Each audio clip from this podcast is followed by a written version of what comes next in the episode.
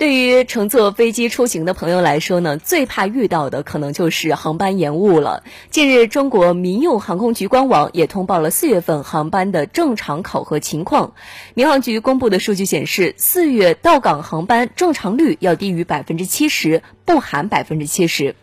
有六家航空公司、两家机场受到了通报批评，分别是国内的中联航，它的航班正常率百分之六十点三九。深圳航空航班正常率百分之六十二点零七，龙江航空航班正常率百分之六十三点七二。国外航空公司是塔吉克斯坦索盟航空，航班正常率多少呢？百分之零，没有一个正点的。嗯，还有伊拉克航空航班正常率是百分之二十，巴基斯坦航空航班正常率百分之二十二点二二。从具体的航班来看呢，中国国际航空公司贵阳至北京的 CA 幺四九四航班正常率也为百分之零，首都航空公司贵阳至杭州的 JD 五六九四航班正常率为百分之零。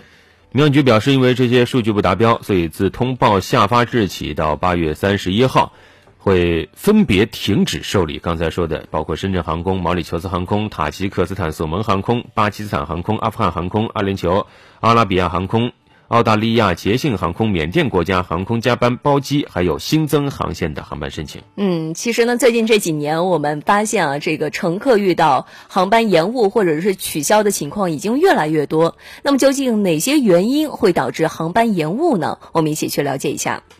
目前，飞机延误的一种原因是航空管制，也就是空域不足，不得不临时在空中封路。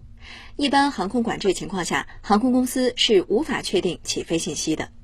第二个就是天气原因，特殊天气情况下，由于积压航班比较多，航空公司也不能确定起飞时间，必须等待塔台指令。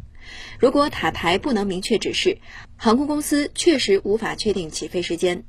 此外，航路中有雷雨或是目的地机场的天气变化，也会时刻影响到航班保障。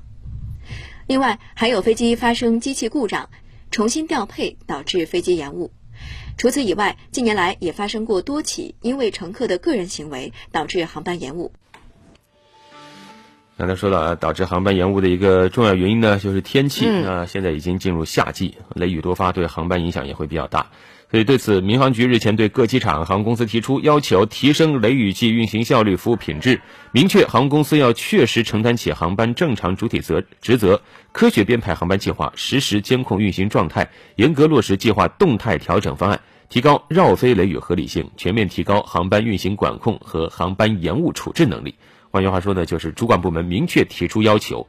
航空公司不能说天气不好我就啥也不做，用这个来打发乘客。嗯，应该来说，航班延误是航空公司和乘客都不愿意看到的事儿。所以说，面对延误，理解和沟通就显得是尤其重要。发生延误之后，乘客呢应该理性维权，不能一闹了事儿。而更重要的是，航空公司作为责任的主体，更应该提供有效和准确的信息来安抚乘客的情绪，最好是事前做好相应的预案，事中及时的安抚。事后总结经验，可以说航空公司在处理这样的航班延误等问题，它这个时候的表现也决定了它能否最后赢得市场。当然，问题的根本解决方式还是在于航空公司要多做并举，不断的来提升航班的准点率。是的，我们理解你航空公司，你也不想延误，嗯，但是呢，你也要旅客旅理解旅客的焦急啊。有人说不是说要你马上起飞，但是你好歹得给个交代。